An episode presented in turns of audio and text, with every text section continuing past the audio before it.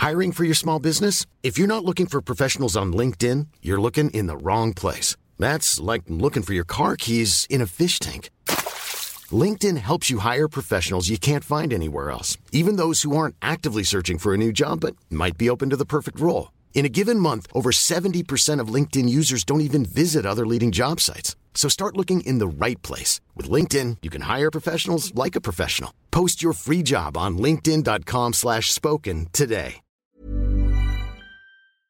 Bueno, estamos con el director del Instituto para el Desarrollo Industrial y el Crecimiento Económico, ACEP, y presidente de la Comisión de Estudios Económicos de la CONCAMIN, José Luis de la Cruz. Querido José Luis, ¿cómo has estado?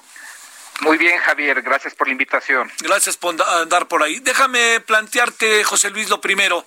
Eh, digamos, este, en sentido estricto no habría cómo entenderse el presidente y los empresarios casi que por un principio de origen ideológico y de concepción del mundo y de la vida.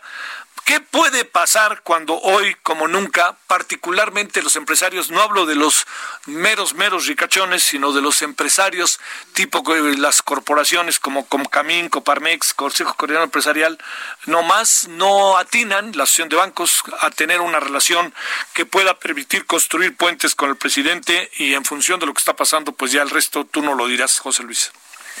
Eh, bueno, yo, yo le agregaría un elemento adicional al final del día este, este tema ya está en la vida diaria de los mexicanos porque llegó al empleo. Es decir, eh, las cifras que hoy daba eh, la secretaria del Trabajo, Luisa María Alcalde, en el sentido de que se perdieron 350 mil empleos, eh, la, una cifra que en menos de un mes eh, en estricto sentido eh, estaría planteando eh, que probablemente la peor caída en, en, una situación de crisis en los últimos años, pues fundamentalmente nos muestra que esto ya está en la vida diaria de las familias mexicanas. Además, estos 350 mil empleos solo son de la parte formal.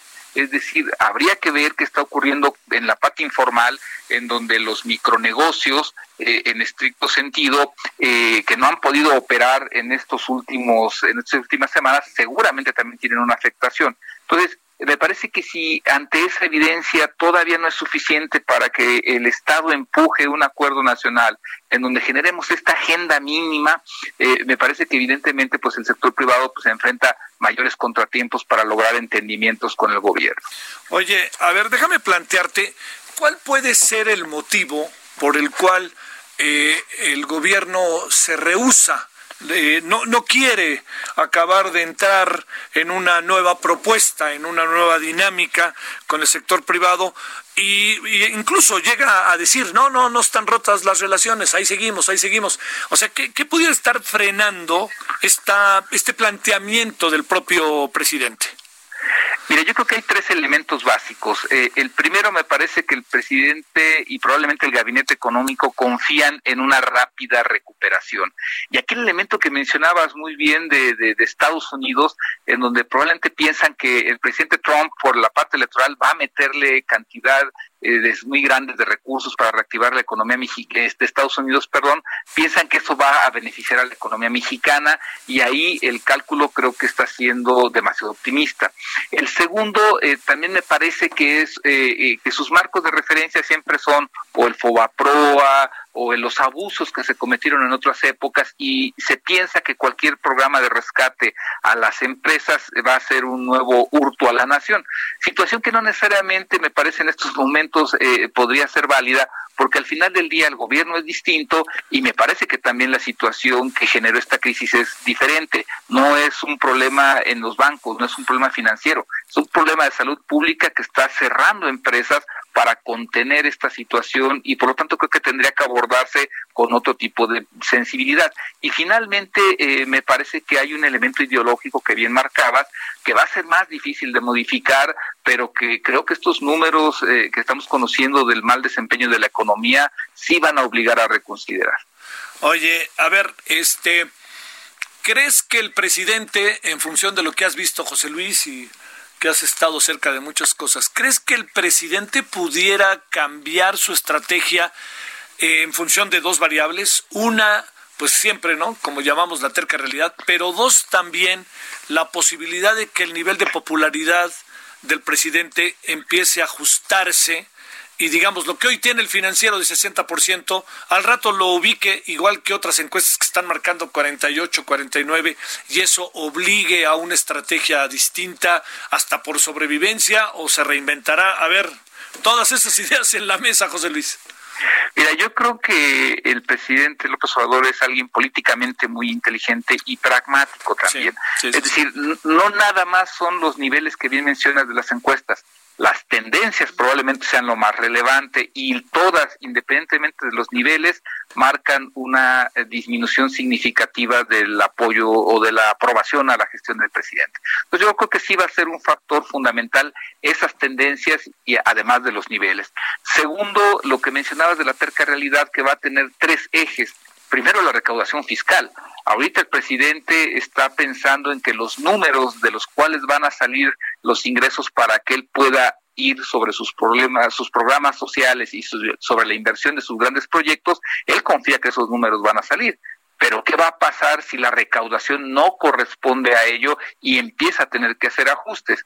Ahí será el segundo elemento. Y el tercero me parece que es el empleo. Al final del día, eh, el gasto de gobierno no va a poder subsanar tan solo estos 350 mil empleos que ya se perdieron. Si estos números siguen creciendo, que ya ahorita tan solo superan a los contagios por coronavirus, eh, eh, la afectación social va a ser más grande, sobre todo en los segmentos de clase media y de, de menores ingresos. Y ahí me parece que esta terca realidad, como bien señalas, va a obligar a que el presidente empiece a reconsiderar su estrategia. Yo espero que no demasiado tarde para tratar de mitigar la afectación. El alcalde hoy habla de ciento treinta y tantos mil empleos que se han perdido. Eh, ¿Supones que en una semana sumaremos más y sumaremos más o habrá el ajuste o la, eh, la, exhortación de que no se despida la gente? ¿Qué presumes? Y eso contra la propuesta, la, lo que el presidente asegura que a final del año tendremos dos millones de empleos. Mira, comenzando por esto último, esos dos millones de empleos formales, eh, esperaría uno que se esté refiriendo a ellos, pues nunca se han generado en el país en tan solo nueve meses. Entonces es muy complicado, sobre todo si no hay una estrecha colaboración y vinculación con el sector privado, cosa que hasta ahorita no está sucediendo. Entonces ese sería el primer punto. El segundo aspecto es eh, estos eh, ajustes que se han hecho en el mercado laboral todavía es sin eh, eh, que las empresas quiebren. Es decir, todavía falta ver lamentablemente cuando las empresas tengan que cerrar definitivamente si no hay ingresos. Y aquí habría el segundo elemento. Eh, ahorita lo que estamos viendo es programas de contención que están abarcando básicamente hasta abril. Pero ¿qué pasa si esto se extiende hasta la tercera semana de mayo o hasta fines de mayo? Porque el propio subsecretario López Gatel está hablando de que el punto eh, máximo se va a alcanzar hasta fines de abril de los contagios. Entonces es muy probable que esto se extienda. Y finalmente yo plantearía, eh, eh, todas las empresas tienen que hacer su planeación financiera en función de las expectativas que tienen no nada más ahorita, sino en los siguientes meses. Despedir a un trabajador formal cuesta eh, mucho porque hay que pagar los tres meses, los 20 días por año y todas las prestaciones. Es decir, no es nada más eh, eh, castigar el empleo por castigarlo. Y yo creo que todas esas consideraciones son las que debe todavía el gobierno mexicano poner en la mesa para hacer una reflexión mucho más tranquila y buscar nuevas estrategias porque van a hacer falta. José Luis de la Cruz, te mando un saludo y mi agradecimiento que hayas estado con nosotros. Gracias por la invitación, Javier. Hasta luego. ACAST powers the world's best podcasts. Here's a show that we recommend.